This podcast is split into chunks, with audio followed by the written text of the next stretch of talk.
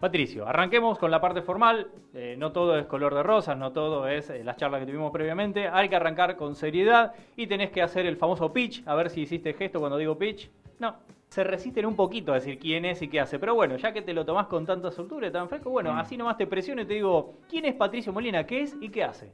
Bien. Eh, bueno, a ver, eh, soy el CTO y cofundador de la empresa Real Trends, este, que estamos acá al lado. Literalmente. Literalmente estamos acá al lado. Eh, nosotros hacemos herramientas para vendedores de e-commerce, este, puntualmente para Mercado Libre. Y dentro de las herramientas que hacemos son de dos tipos, herramientas de gestión y herramientas de analytics. De las herramientas de gestión, las típicas son, por ejemplo, para responder preguntas, enviar mensajes automáticos, gestionar tus ventas, imprimir etiquetas, todo lo que te sirva para este, operar diariamente en Mercado Libre. Y herramientas de Analytics son, por ejemplo, eh, el barrido diario de toda, todo lo que pasa en Mercado Libre, ¿sí? en los tres países donde operamos, en Argentina, Brasil y México.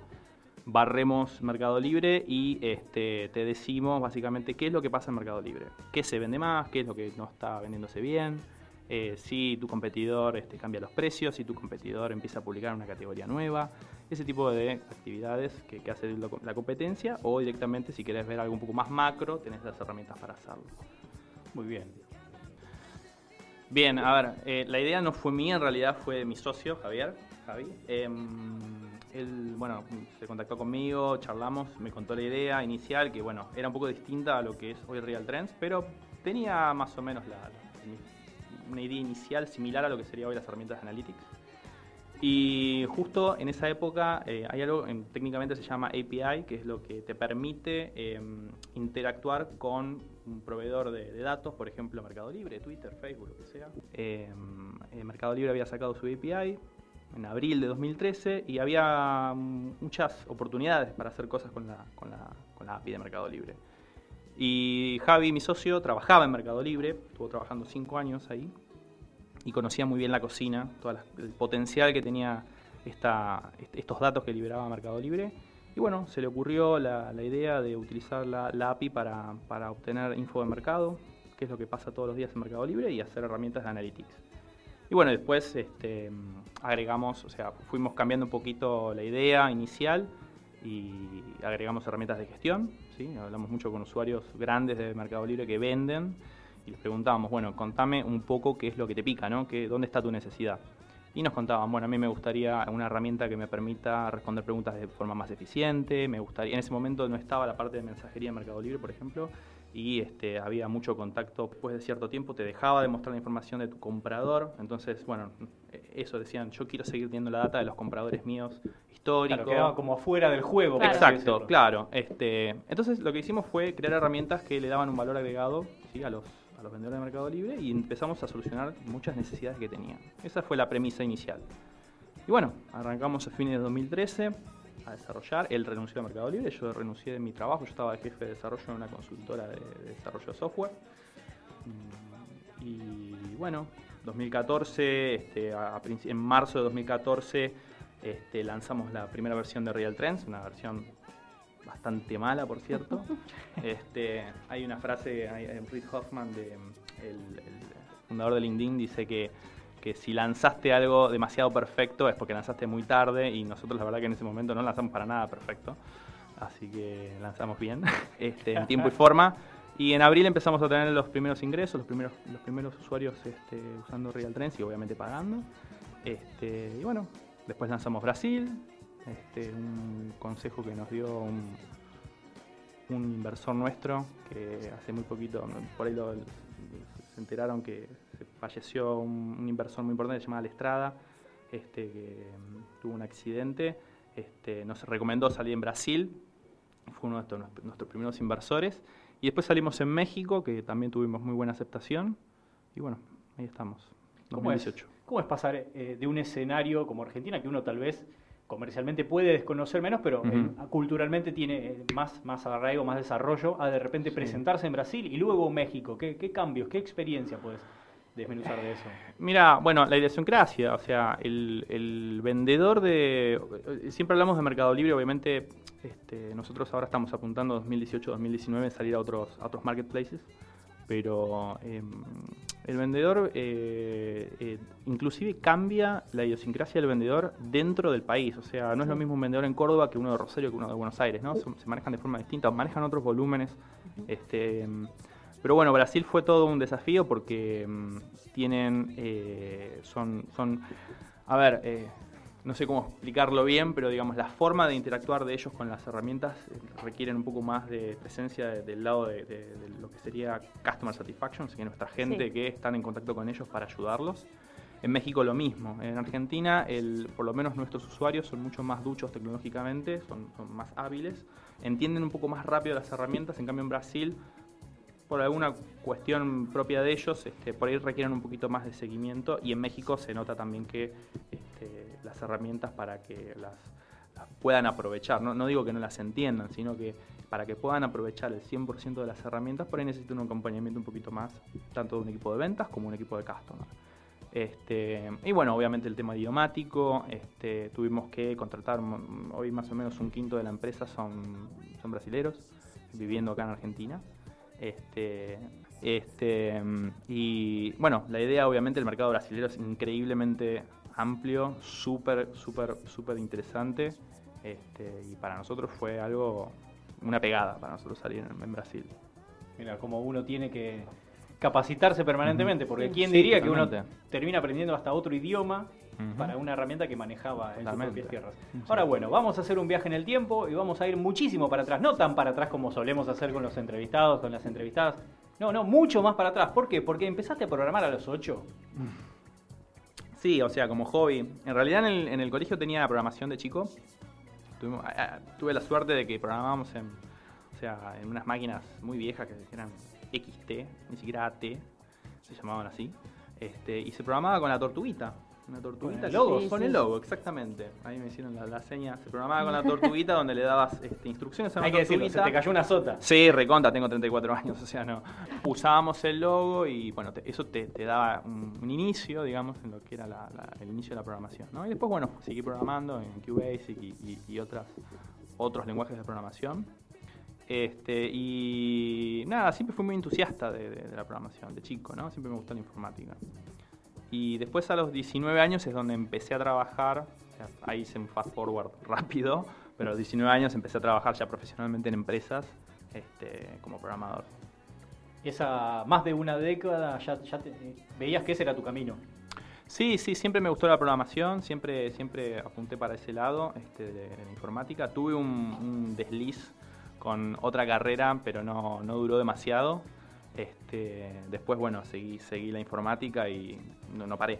O sea, siempre, siempre lo mío fue la informática de cualquier lado. O sea, eh, en un momento este, me habían preguntado este, qué, cosas hice, ¿no? qué, emprendimientos tuve. Y bueno, mi primer emprendimiento fue arreglar las compus de mis vecinos. O sea, este, o sea me llamaban, me, llamaban a mi vieja, le decían, che, ¿me puedes mandar los zapatos? Me agarró un virus en la compu, entonces yo iba con una carpeta de disquets o de CD después más adelante, iba y le con cara de... Encendía la computadora y veías que estaba re lento y había, no sé, cualquier cosa. Te encontrás con muchas sorpresas ahí. Y bueno, no sé, le formateabas la máquina y todo eso y como que se la arreglabas. Eso fue lo primero que hice, creo que tenía 15 años, 16 años. ¿Quién diría que después de tanto tiempo, hoy de alguna manera uno termina arreglando una compu? Estábamos charlando antes de salir al aire que, que, tenés que estar preparado para cualquier escenario, cualquier eh, problema que surja, así que... Sí, totalmente. Esa experiencia sirvió. Bueno, a ver. Eh, eh, la empresa ahora somos 34 o 35 personas este, y casi todos estamos acá en, Buenos Aires. Tenemos gente también trabajando en México y en, Brasil. Y bueno, yo soy el CTO, o sea, me encargo de toda la parte tecnológica de la empresa y también de arreglar las computadoras, por supuesto. Y mi socio, eh, Javi, es el que se encarga más de lo que sería la parte comercial, la parte de customer y eh, la parte de em, administrativa. Marketing, sí, o sea, todo la, parte más, más dura de él es la parte comercial, ¿no? Y la parte mía es la, tecnológica. De todas maneras, este, en este tipo de empresas donde somos, todavía somos 34, son pocas, pocas personas, este, tenemos que tener muchos sombreros y muchas de las decisiones pasan. Obviamente no es lo mismo cuando recién arrancábamos, que éramos dos personas y teníamos que decidir un montón de cosas entre nosotros dos y hacer de todo, de barrer hasta comprar la hierba, hasta programar, hasta diseñar lo que sea. Y ahora, bueno, está mucho más diversificada la cosa, pero eh, sí, digamos, las decisiones importantes de la empresa, por ejemplo, no sé, decir, vamos a sacar un producto para tal funcionalidad en un marketplace o vamos a encargar para este lado, siempre la tomamos entre los dos. Muy bien, ahora, después de, mencionar que tenés casi medio centenar de, personas en un equipo, 35, 34 personas, en un momento eran dos, eran Javier y vos. Correcto. En este camino, ¿cómo, ¿cómo crees que evolucionaste en la toma de decisiones, en delegar? ¿Cuáles crees que fueron tus mayores virtudes y tal vez tus mayores obstáculos personales para poder generar este equipo? Em, mira, el, mayor... Em, lo que hay que tener bien en claro es la cultura que querés formar vos en tu, en tu empresa, ¿no? Cuando vas a emprender. Em, eso no lo teníamos muy en claro al principio. O sea, no, no, los dos venimos del palo de sistemas, él también es ingeniero los dos veníamos de, este palo y, sabemos qué, cosas nos gusta y qué cosas no nos gusta en lo que son las empresas de, nuestro rubro. Y mm, qué sé yo, sabemos que nos gusta eh, más a nuestra edad, ¿no? Nos gusta eh, flexibilidad, nos gusta hacer cosas que nos motiven, este, empresas que culturalmente sean, que venga, que podamos ir a laburar en remera, viste, que no tengas que ponerte una camisa y unos zapatos, ese tipo de cosas. Eh, de todas maneras, siempre eh, lo que siempre buscamos es armar un equipo que culturalmente eh, sean todos acordes entre sí, ¿no? Como que culturalmente todos nos sintamos cómodos en la forma de ser con nosotros mismos. Eso fue el mayor desafío. Este, al principio, cuando somos dos, tenés que aprender mucho a las... Tuvimos contrataciones fallidas, por supuesto, cuando arrancamos, este, tuvimos, este, no, no fuimos lo suficientemente hábiles como para elegir algunas personas o o nos costó por ahí, este, nos faltaba la, experiencia ¿no? de la contratación. El otro día hablaba con Javi y ya tuvimos, no sé, creo que cada uno, tenemos más de 100 entrevistas cada uno, o sea, después de 100 entrevistas, de entrevistar 100 personas, cuando ya ahí empezás a tener otra, otra, otra experiencia y te tenés otro olfato. Este, entonces, inmediatamente cuando ya entrevistamos a una persona, generalmente lo que hacemos es, eh, tenemos unas personas, un equipo de recursos humanos de, de tres o cuatro personas, que se encargan de hacer todo lo que es hunting, de, de, reclutar, de reclutar gente, y cuando llegan ya a la entrevista final, nosotros hacemos como los 10, 15 minutos finales, como para ver un poco a la persona y conocerla, sobre todo si son de puestos importantes, y, ya al, dedillo sabemos cómo, cómo va esa persona, si, si es culturalmente fit o no con, con, lo que hacemos en Real Trends, como somos en Real Trends. Eso fue creo lo más importante, porque las empresas están formadas por personas y es importante que las personas que entren a, la empresa sean, o sea, laburen bien, coordinadas y que se sientan bien laburando entre ellos. Nosotros hicimos un documento hace, hace un poquito, hace muy poquito, y en ese documento tenemos cosas como por ejemplo, como un manifiesto hicimos. ¿Qué es lo que define Real Trends? ¿no? Y hay un conjunto de virtudes o, valores que nosotros tenemos que, por ejemplo, la transparencia. Nosotros somos, tratamos de ser lo más transparente posible entre nosotros, eh, orientados a métricas, eh, buscamos la eficiencia, ese tipo de cosas, y, tratamos de cumplirlo. Entonces, por ejemplo, cuando hablamos de transparencia, nos lo tomamos en serio. Eh, una vez al año hacemos una encuesta abierta para todos los empleados de Real Trends, donde participa anónimamente cualquiera y hacemos una serie de preguntas como por ejemplo, ¿estás contento con los beneficios que te da Real Trends? ¿Estás contento con tu espacio de trabajo? ¿Tenés algún problema con alguien? Eh, abierto, sin ningún tipo de filtro y una vez que nos dan esa devolución a nosotros, lo que hacemos es armamos un PowerPoint con todas las, eh, las, calificaciones van de 0 a 10, o sea, 0, pueden poner 0 también, van de 0 a 10 y después cuando hacemos la presentación entre todos, a los, ahora vamos a hacerlo, supongo que en septiembre, octubre vamos a hacer la, de este año, vamos a hacer para todos. Y todos van a poder ver lo que votaron, o sea, tienen que ver si, si pusiste un 4 en, este, estás cómodo con lo, no sé, con, tenés las herramientas necesarias para laburar, y vos pusiste un 3, lo vas a tener que ver en la planilla que te lo estamos mostrando nosotros y lo vamos a hablar entre todos. Eso es un, tema que nosotros le damos mucha importancia, que todos tengan voz y voto para, hablar. Eso es importante para nosotros porque habla de la transparencia y de la apertura que nosotros queremos tener. Este, por ejemplo, sin ir más lejos, el año pasado este, nosotros damos tres semanas de vacaciones y en su momento muchos dijeron, este, teníamos dos, y muchos dijeron, no, la verdad que este, no, nos parece bien. O por ejemplo, el, home office, el, work from home era era eh, uno cada 15 días y muchos dijeron, para mí esto no es suficiente, nos, tuvimos una calificación muy mala y lo que tomamos la decisión fue, ok, si la calificación es mala, porque evidentemente no estamos cumpliendo las expectativas de la gente que quiera laburar en la empresa, vamos a ponerlo cada una semana y eso ayudó. Entonces tratamos de este, ese tipo de cosas, tenerlas muy tatuados en la piel de, de, lo que hacemos en Real Trends. Como te decía, excelencia, orientados a métricas, todo lo que hacemos está orientado a métricas. Hacemos un módulo nuevo para vendedores de México y si vemos que la cosa no camina, lo sacamos. O sea, no lo vamos a dejar ahí para haciendo la plancha, sino que lo, lo, lo importante para nosotros es, es, dar herramientas que realmente tengan valor para los vendedores de Mercado Libre, por ejemplo. Muy bien, alguien que no tiene la más pálida idea de cuáles son las ventajas de vender, por ejemplo, a, tra a través de plataformas de e-commerce, uh -huh. eh, ¿cómo podrías resumirle brevemente? Y una gran ventaja, una, digamos, un factor, un beneficio para ya eh, meterse en este mundo.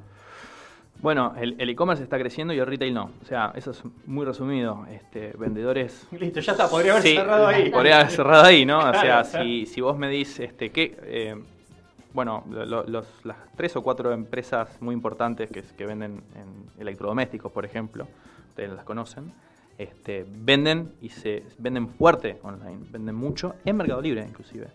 Y el retail, lo que está pasando es que hay un, o sea, hay, un crecimiento año a año. La, la, Cámara de Comercio Electrónico dice, muestra los números y son contundentes. O sea, año a año crecen los números de lo que se vende online. La gente está empezando a tenerle más confianza. Está empezando, no, ya hace años que tiene mucha más confianza de lo que compra online.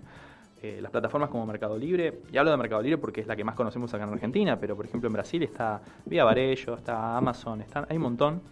Cada vez tienen más confianza eh, de, la, de la calidad del envío, la calidad de la entrega, la calidad de, lo que, del producto que te está entregando el vendedor, porque tiene calificaciones y porque tienen variables que vos podés medir que vos vas a un comercio en la calle y vos no sabés. O sea, vos, necesitas algo y vas a un comercio en la calle, probablemente no, probablemente no lo conozcas, no sepas de na nada de, dónde estás comprando, pero online podés ver la calificación, la reputación de qué reputación tiene ese vendedor, cómo lo calificaron otros, otros compradores, este, los tiempos de entrega, o sea, eso, eso es información muy valiosa. Y pasa, ya nosotros creo que estamos notando que generacionalmente hay cambios que se dan en la dinámica de, del consumo que, van cambiando de generación en generación y las generaciones millennials y un poquito más arriba también este, están yendo hacia, lo, hacia el e-commerce hace rato ya, hace muchos años. Y todavía en Argentina hay para crecer y Muchísimo, muchísimo para crecer en Argentina y en todo, o sea, en el e-commerce mundial, no acá solamente. O sea, este, a medida que, o sea, eh, la, la población en el mundo en general inclusive África, nosotros evaluamos también esos, esos mercados porque son súper interesantes, África, Asia, están o sea, yendo, hay, hay, mucha gente que se está metiendo en la clase media y tienen patrones de consumo más refinados, este, ya tienen otras necesidades, tienen, tienen, pueden gastar dinero en cosas que antes no podían y este, hay, hay muchísimo para, para hacer de ese lado y digamos en, en el e-commerce está justamente para ayudar a eso, ¿no? Para, para fomentarlo. Nosotros eh, somos una empresa invertida por Mercado Libre, o sea, ellos en, hace unos años invirtieron en, en, en, Real Trends. Y sí, y además, eh, digamos, ahora Mercado Libre a los integradores como nosotros que, que cumplen con ciertas normas de calidad, este, te dan una certificación, este, donde obviamente te validan y te, te, te tienen como un partner, donde la, los, nos, los, el mismo equipo comercial de Mercado Libre muchas veces recomienda Real Trends a sus grandes vendedores. ¿sí? Hoy somos el, la plataforma número uno integrados en Mercado Libre. Eh, sí, hay, hay, una, hay una especie de App Store de Mercado Libre donde vos podés entrar y ver las distintas soluciones que hay. Real Trends es una de tantas, hay muchísimas, y Real Trends es la más utilizada en, en, en los vendedores de Argentina, Brasil y México. Y eso Increíble. es todo el empuje que, que nos da Mercado Libre también. Te agradecemos, Patricio Molina, CTO de Real Trends, por haber charlado y haber participado en la mesa de crack. Muchas gracias por la invitación.